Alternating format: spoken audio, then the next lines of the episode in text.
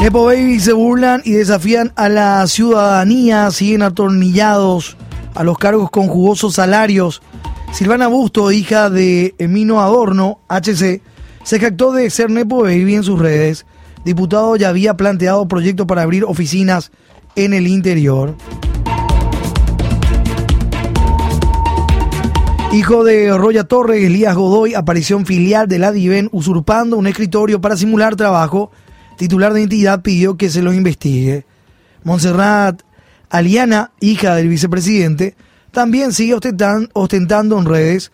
Ovelar y La Torre ubicaron a 511 funcionarios en el Congreso en tan solo seis meses. Título portada del impreso, el destaque en páginas 2 y 3. Nepo se burlan y desafían a la ciudadanía. Hija, hijo de Roya Torre usurpa oficina de Diven y la de Mino Adorno se jacta de privilegio. No contentos con cobrar millonarios salarios públicos con el único mérito de ser hijos de, los Nepo Babies se burlan y desafían a la ciudadanía. El hijo de la diputada Roya Torres del PLRA usurpó un escritorio de la Diven para simular que trabaja. La hija del diputado cartista Domingo Adorno, impulsor de las oficinas parlamentarias, se jactó de ser hija del nepotismo.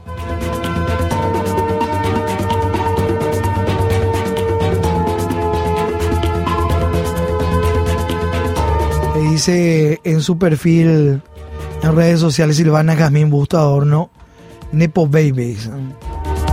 Está ahí su, su fotilla. Se intentó hablar sobre su posteo con Jazmín Busto Adorno, pero se acusó alegando estar ocupada. El hijo de Roya Torres, Elías Martín Godoy Torres, ayer apareció, pero usurpando un escritorio ajeno en la filial de la Diven.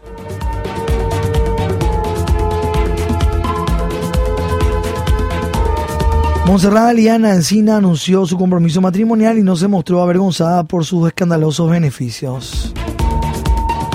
El diputado libero cartista que representa al departamento de Canindeyú, Cleto Marcelino Jiménez, informó a través de la red social X que pidió a sus familiares que renuncien a los cargos que desempeñan como funcionarias del Estado, cargos que ocuparon desde que fue electo como parlamentario. Jiménez, que asumió el 30 de junio y desde ese momento fue ubicando a su parentela sin concurso. Ovelar y La Torre metieron 511 nuevos funcionarios al Congreso. Está la infografía en la página 3, Gilberto. La podemos ir compartiendo. Carnaval de contrataciones con dinero de los contribuyentes. El discurso de austeridad o de mejorar la calidad de gasto público que tanto pregona el presidente de la República, Santiago Peña, al parecer no incluye al Congreso Nacional. Datos oficiales revelan que los cartistas Silvio Velar, presidente de la Cámara de Senadores, y Raúl Atorre, titular de la Cámara de Diputados, sumaron a medio millar de funcionarios nuevos. El costo para el erario público es de 2.217 millones de guaraníes al mes. tenemos la infografía de los funcionarios que ya están mejor desde julio de 2023 en el Congreso la cantidad de contratados, de permanentes y comisionados en ambas cámaras. 274 contratados en, diputados, 39 en senadores. Estamos hablando de contratados permanentes, 113 en diputados, 5 en senadores. Comisionados, 79 en diputados, 1 en senadores. Funcionarios que ya están mejor desde julio de 2023 en el Congreso. 2.217 millones de guaraníes al mes. Seis asesores por cada diputado. Según datos del portal público, la Cámara de Diputados tiene actualmente 532 asesores que trabajan para 80 legisladores, lo que da un promedio de seis asesores, entre comillas, para cada uno. Estos cargos aparecen como un simple intento de justificar el nombramiento de personas allegadas a políticos.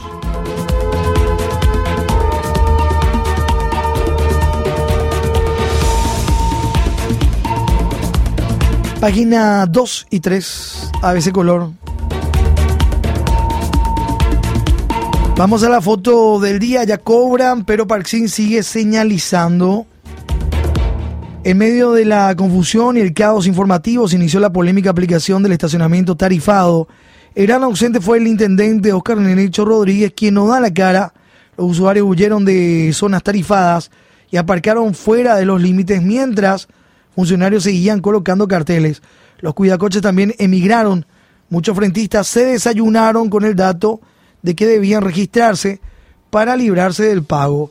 Un punto que sigue sin aclararse es a quién pertenece Parksin. Ayer llovieron críticas por el cobro en el horario nocturno y por la madrugada. Vemos la foto de los funcionarios de Parksin que siguen colocando carteles en las calles del microcentro de Asunción. Ya cobran, pero Parksin sigue señalizando. Lo mismo pasa con la aplicación. ¿eh? Periodo de prueba aún. En la página 4 y 5 tenemos el destaque de este título. La ciudadanía hizo el vacío al estacionamiento tarifado y se ven las calles vacías prácticamente, uno o dos vehículos estacionados por cuadra. Ayer ya durante la implementación del estacionamiento tarifado. Persisten quejas por fallas en la aplicación móvil de Parksin. Nenecho Rodríguez implementa dudoso sistema y no da la cara. El estacionamiento tarifado empezó a implementarse ayer en Asunción en medio de fallas con su aplicación móvil, quejas ciudadanas, señalizaciones incompletas y el problema de los cuidacoches sin resolver. Las zonas concesionadas se mostraron vacías. El intendente Oscar Nenecho Rodríguez no estuvo presente en la presentación del sistema, pese a que insistió en que el negocio se inicie, ignorando denuncias de irregularidades. Y vemos, ahí no está en imágenes en TV, la zona de implementación que se mostró vacía en el centro. Los conductores estacionaron fuera del área. Pedro Britos, representante de Parksin, y en otra de la foto el ciudadano Cristian Santander, que aprovechó la conferencia de prensa para repudiar al sistema. Los espacios para personas con discapacidad no fueron pintados y desde la Municipalidad de Asunción argumentaron que eso se debe a que finalmente no habrá espacios exclusivos por cuadras para este grupo de personas, así como dicta la ordenanza del estacionamiento tarifado. Según Nelson Mora, jefe de gabinete, las personas solamente serán exoneradas del pago, pero deberán buscarse espacios disponibles para aparcar en las zonas. También en cuanto a los frentistas, Mora detalló que se trata de un proceso similar. Las personas deben acercarse a la comuna con sus documentos y gestionar la exoneración. Un requisito de estar al día con el impuesto inmobiliario, como así también con la patente vehicular. Los contribuyentes contarán con la posibilidad de estacionar de manera gratuita en las calles aledañas a su hogar. De esta misma manera, los delivery y las personas que poseen autos eléctricos también pueden solicitar exoneración según las normativas. Cuidacoches generan polémica. Ya pasando a la página 5, esto en zona de Sajonia. Los cuidacoches se mudaron a cuadra del Palacio de Justicia y piden no ser molestados. Fueran en hecho, gritó ayer un grupo de cuidacoches que se juntó en la zona del Estadio Defensores del Chaco en referencia al intendente Asunceno Oscar Nenecho Rodríguez. Este grupo anteriormente cuidaba vehículos en las inmediaciones del Palacio de Justicia, pero ante la implementación del estacionamiento tarifado en esta zona de Asunción, decidieron mudarse unas cuadras más al sur para seguir cobrando a los conductores. La nueva área rápidamente se llenó de autos cuyos dueños terminaron pagando a los informales.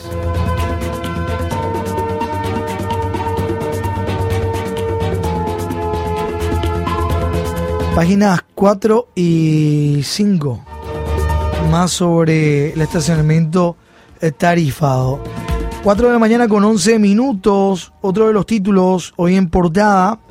Peaje de oro se suma a millonaria subvención. APP de la ruta PI02. Estado sigue subvencionando la APP de ruta PI02, pesa peaje de oro. Tasa de los puestos de Ipacaraí y Nueva Londres seguirán subiendo, según el IPC. Pese a la suba de la tarifa en los peajes de Ipacaraí y Nueva Londres, solo el 45% de los desembolsos al consorcio Rutas del Este se cubrirá con la recaudación de estos puestos. y el resto, 55%, se seguirá costeando con subvención estatal. El grupo cobra al Ministerio de Obras Públicas unos 90 millones de dólares al año por construir, operar y mantener la carretera vía alianza público-privada. Estado sigue subvencionando la alianza público-privada de Ruta PI02 pese a peaje de oro. Los pagos que percibirá el grupo en 30 años, en un resumen hoy eh, en nuestra página 11. Es un robo a la ciudadanía, lo que lamentan desde Pacaraí, Departamento Central, Faustina Agüero, corresponsal con el reporte y lo que dice la gente sobre esta situación con el peaje. Los incrementos que son de entre 5.000 y 18.000 guaraníes.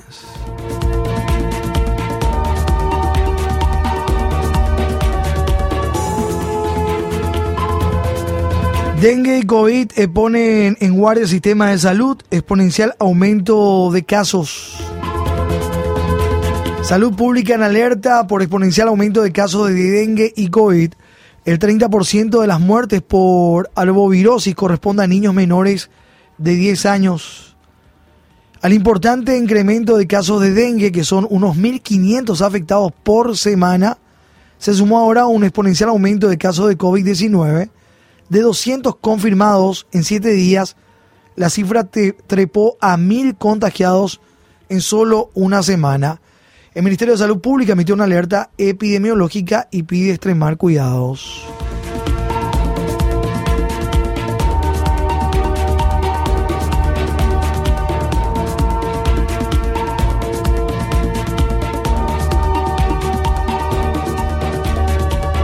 La primera víctima de dengue en 2024, una niña de apenas 6 años, es la primera víctima fatal a causa del dengue. La menor de edad falleció en el Hospital Regional de Cacupé 48 horas después de mostrar los primeros síntomas. Estamos ante el caso de una fallecida, una niña de 6 años. A pesar de todas las medidas intensivas que se tomaron, falleció, lamentó el director de la tercera región sanitaria de Cordillera, Oscar E. Franco. El médico refirió que la niña ingresó el lunes primero de enero por la mañana con un cuadro grave de la enfermedad. Puntualizó que llegó en estado delicado, con fiebre sostenida desde hace hacía dos días y dolores abdominales desde más de 24 horas.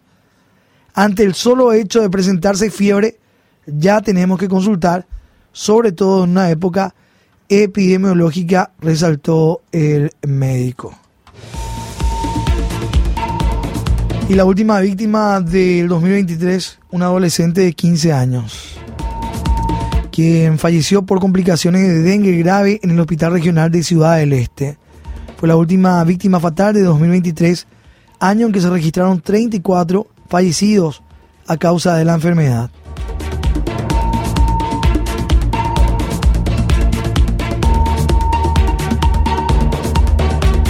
Salud Pública en alerta por exponencial aumento de casos de dengue y COVID. Atroz feminicidio abre nefasto registro anual. Vendedor habría asesinado a golpes a su pareja en una casa de Villa Lisa.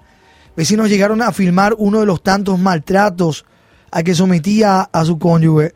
Un vendedor de atuendos deportivos fue detenido e imputado por el asesinato de su pareja, registrado al mediodía del primer día del 2024 en la ciudad de Villa Lisa.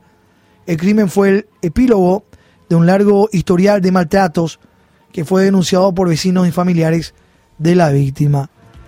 Alba Rosa Salinas Paredes, la víctima de feminicidio.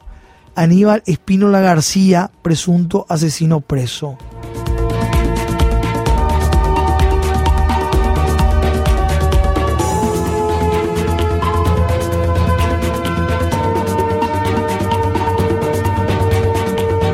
La fiscalía que imputó a Aníbal Espinola García, presunto, presunto asesino de Alba eh, Rosa Salinas Paredes, cuyo posible feminicidio en Villa Elisa sería el primero de 2024. Según reveló la fiscal María Angélica Costa, el hombre ya tenía antecedente por un caso de violencia contra otra mujer ocurrido en 2007. Imputan a presunto feminicida, hombre ya tenía antecedentes por violencia contra la mujer.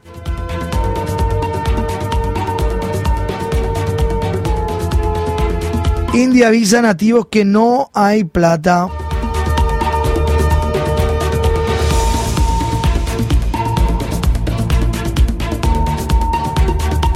Indy no tiene recursos para asistir a indígenas. El Instituto Paraguayo del Indígena, India, afirmó ayer a través de un comunicado a los integrantes de los pueblos indígenas y a la ciudadanía en general que durante el mes de enero de 2024 no se cuenta con disponibilidad presupuestaria, por lo que el INDI solo podrá acompañar y articular con las instituciones correspondientes los casos de urgencia médica. El comunicado fue publicado en las redes sociales oficiales del INDI, pero minutos después la nota fue borrada. Con todo, la repercusión y las críticas de parte de la ciudadanía no se hicieron esperar. Son los temas en portada hoy de nuestro impreso